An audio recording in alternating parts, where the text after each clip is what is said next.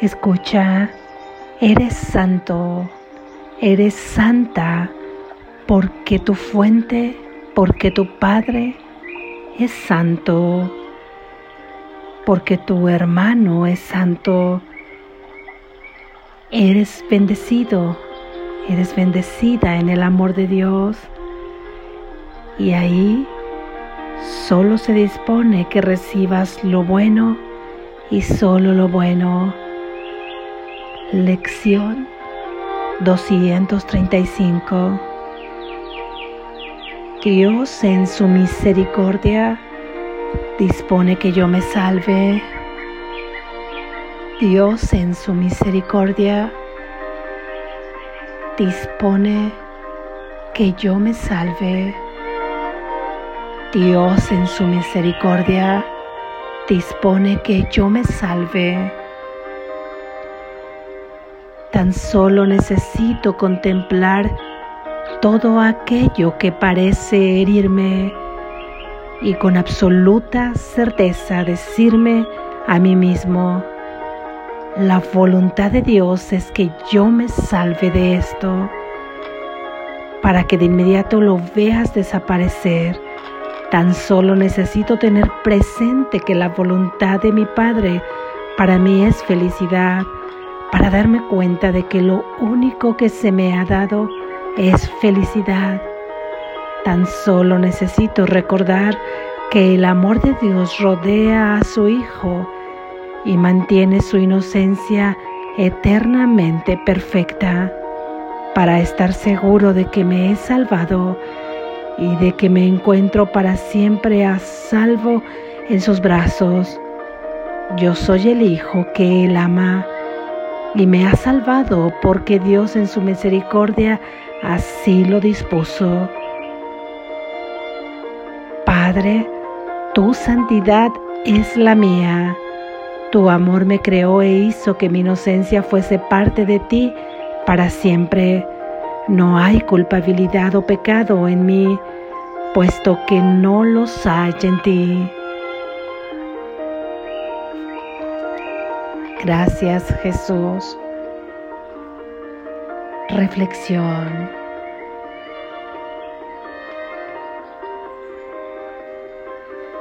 Recordemos que la idea que acompaña a todas estas lecciones es la de salvación para que vaya reforzándose, para que quede perfectamente clara cuando escuchas hablar de salvación, cuando escuchas hablar de la salvación de Dios.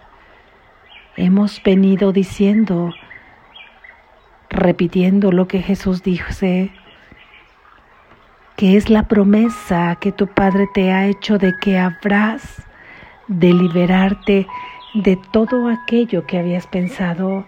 Es la promesa de que se cumpla, de que al tiempo le llega su fin y todo lo construido, todo lo proyectado en ese tiempo desaparecerá en el polvo de donde vino.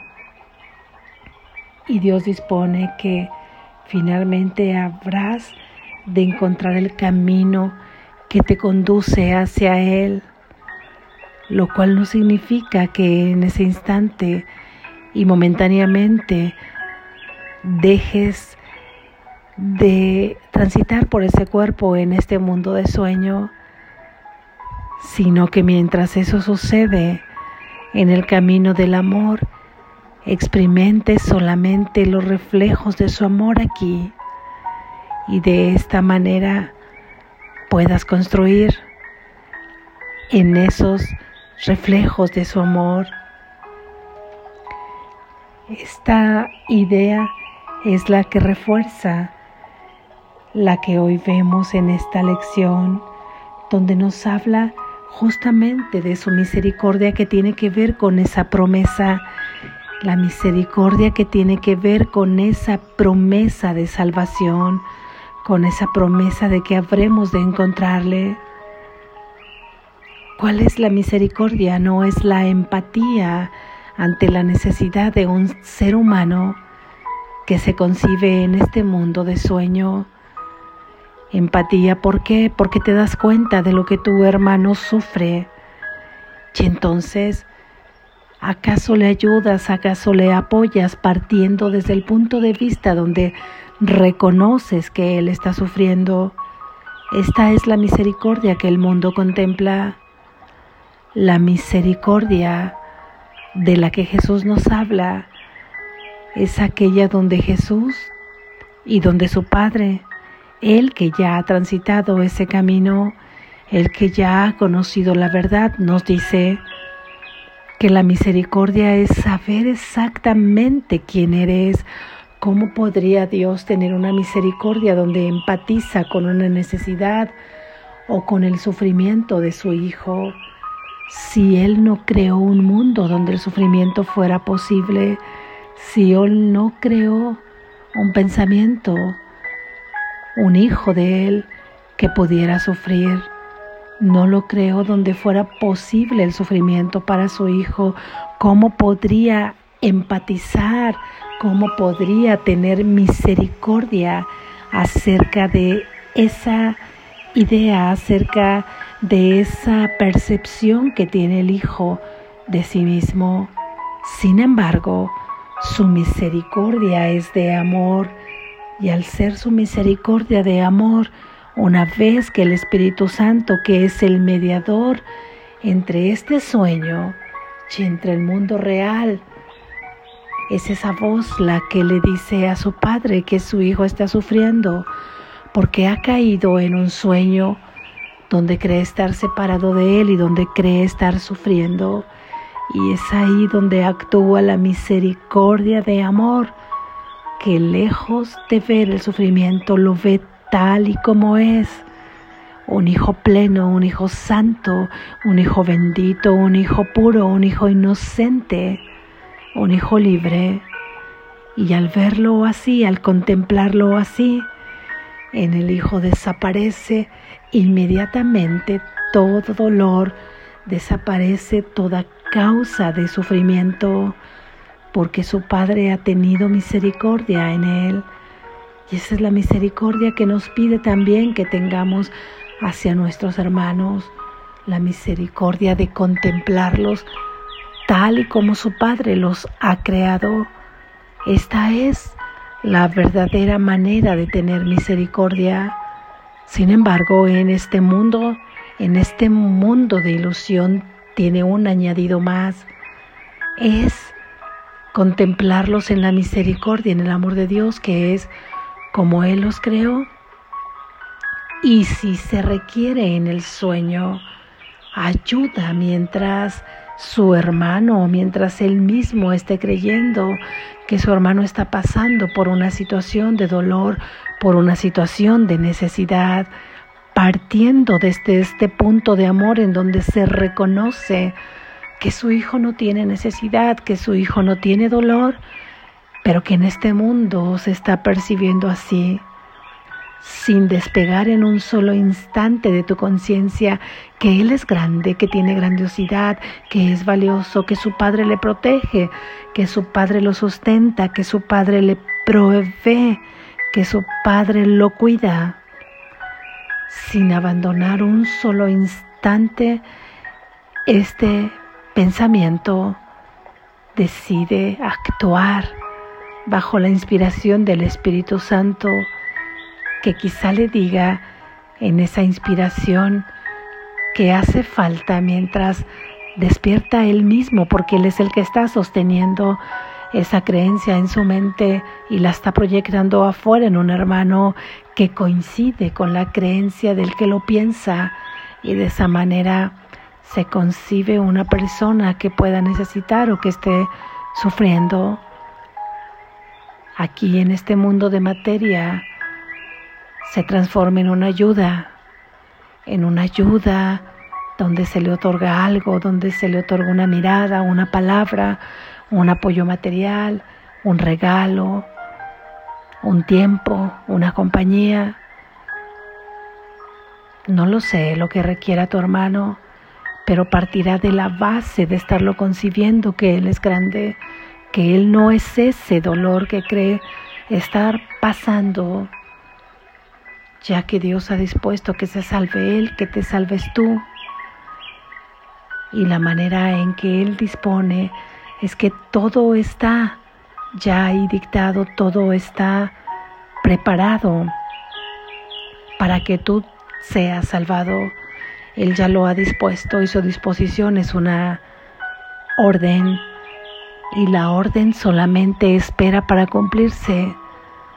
Tu anuencia espera tu voluntad, espera que manifiestes el deseo de ser salvado, de ser salvado de todo aquello que parece herirte. Contempla todo aquello que parece herirte. ¿Qué es? Ahí quédate quedo un momento. ¿Qué es lo que parece herirte entre comillas? Tu pasado, tu pasado te hiere. Lo que has vivido te hiere. Lo que querrías haber vivido te hiere. Lo que dijiste, lo que hiciste, lo que debías haber hecho y no hiciste lo que hiciste y no debías haber hecho lo que hablaste y no quisiste decir, lo que quisiste decir y no lo dijiste.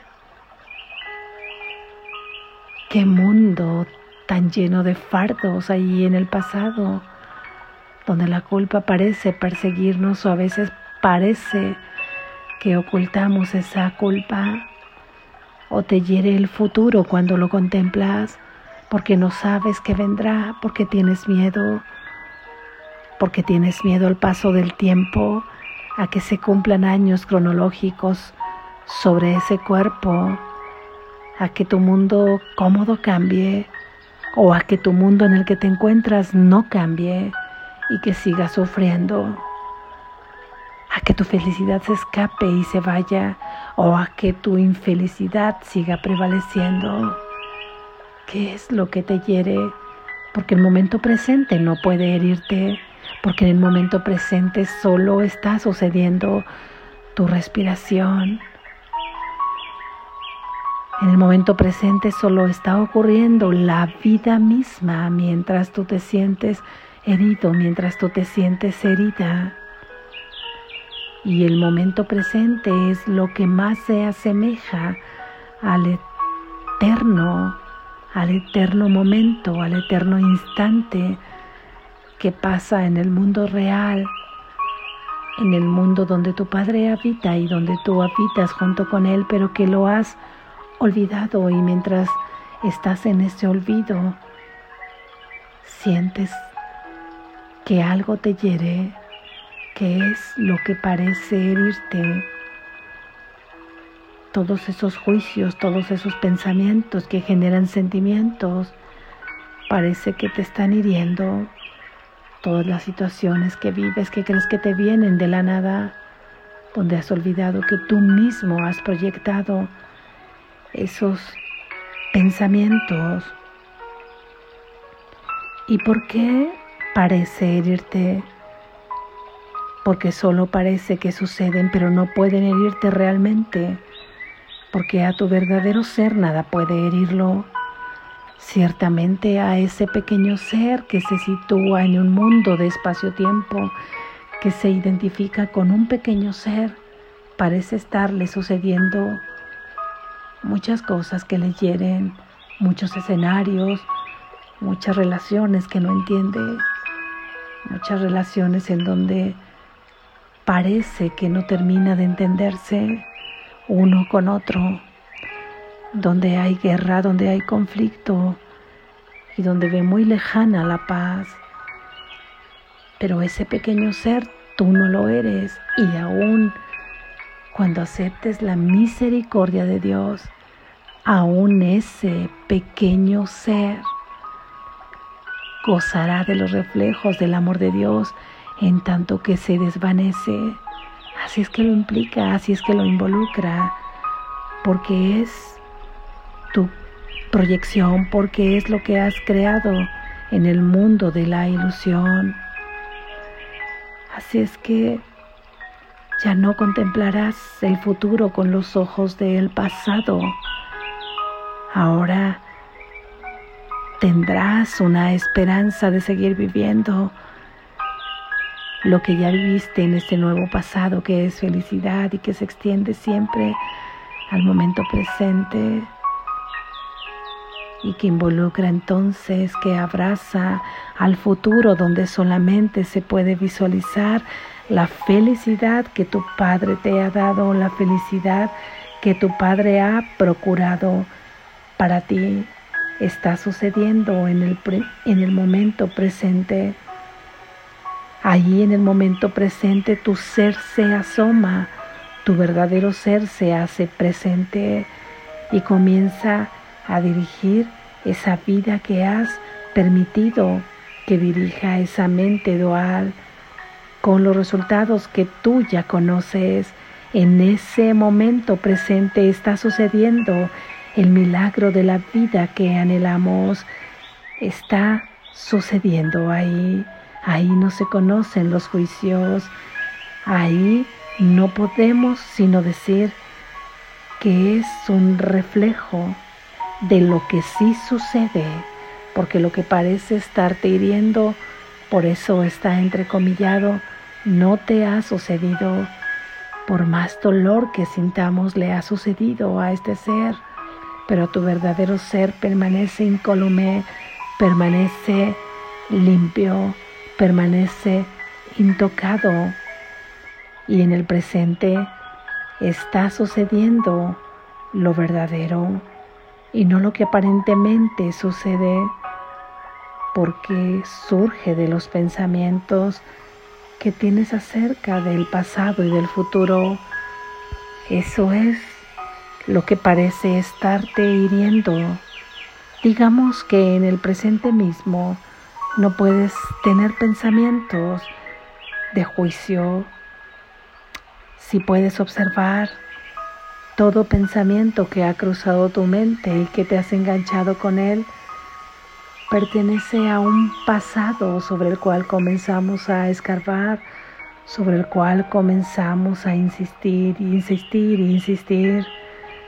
Y ese momento solamente está siendo pasado en el instante mismo que ya ha pasado. Y si va lleno de preocupación, Hemos aventado un enorme grillete que perseguirá el siguiente momento y por lo tanto tendremos ansiedad y miedo del futuro porque nuestra mente habrá quedado absorbida con pensamientos del pasado y solamente podemos creer en un futuro que se parezca, que se asemeje a ese pasado. Es cierto que en este mundo hay momentos, hay situaciones en donde debemos utilizar la mente, la mente racional para organizar, para analizar, para poner orden, para hacer ciertas planeaciones de tus tareas diarias. Pero qué diferente sería este análisis, este orden, esta organización y esta planeación si está bajo la inspiración divina para que tenga un nuevo propósito y esa mente, esa mente racional también se ponga bajo el amparo divino, en donde solamente permites que entren ahí pensamientos de verdad, en ese momento presente, cuando aceptas lo que tu Padre dispone, que es la misericordia, para que seas salvado de todo eso que te hiere, entonces sucede que con certeza has recibido lo que Dios había ordenado bajo su voluntad, has unido tu voluntad a la de Él y se cumple en el instante mismo. Mas si esto no ha sucedido es porque aún no has unido tu voluntad a la de Él esa voluntad está ahí dentro de ti porque no puede desaparecer. Tu voluntad no puede ser la de sentirte herido. Tu voluntad no puede ser la de estar sufriendo. Tu voluntad no puede ser simplemente este mundo tan erróneo, este mundo tan lleno de conflicto. Por lo tanto, tu voluntad, la que tú deseas, es la paz, es la perfecta felicidad que te pertenece. Quitemos todo obstáculo que nos impide reconocer nuestra verdadera voluntad y unirla a la de nuestro Padre. Y así, de esta manera, nuestro funcionamiento mental tan acostumbrado hacer camino comienza a comprender que no hay camino, que se hace el camino al andar, como lo dijo el poeta español Antonio Machado. Tú vas haciendo en el presente el camino que continuarías en el siguiente instante presente y no podrás más que vislumbrar una esperanza bendita, bendecida y feliz de un futuro. Y eso será lo que tu alma experimentará aquí. Así es que la voluntad de Dios dispone que se haga en ti el acto de misericordia en donde Él ya te ha contemplado y no puede contemplarte de otra manera más que como tú eres y donde tú has aceptado que eres tal y como Dios te creó y que deseas unir su voluntad a la de Él. Estas palabras se hacen experiencia cuando hemos comprendido que ninguna de ellas son solo eso, solo palabras, sino que es práctica, sino que nos lleva a la vivencia pura, a experimentar, para que ni siquiera podamos explicar aquello que acabamos de, de experienciar sino que simplemente nuestro corazón se llena de gozo y comprendemos que no somos sino aquellos que podemos y queremos extender en este vehículo ahora, en este vehículo corporal, el amor de Dios. Y esto se consigue a través de hacer nuestra tarea que nos ha encomendado nuestro Padre de esta manera somos congruentes con querer unir nuestra voluntad a la única voluntad que es la de Dios. ¿Cómo es quitando todos esos obstáculos que nosotros mismos hemos puesto, quitando todos esos obstáculos que nos impiden encontrarnos con nuestro Padre, con nuestro verdadero ser? Y esos obstáculos han sido surgidos de todos esos pensamientos falsos que quitamos a través del perdón, a través de ir perdonando cada uno o uno totalmente, porque ese uno romperá con todo el sistema de pensamientos y de creencias que nos han llevado a proyectar este mundo tal y como ahora lo percibimos. Confía en que es la experiencia la que te llevará, que es la práctica la que te llevará a la experiencia de sentir en ti el amor, el amor que tú, el amor que tú eres y el amor que es tu Padre. Despierta, estás a salvo.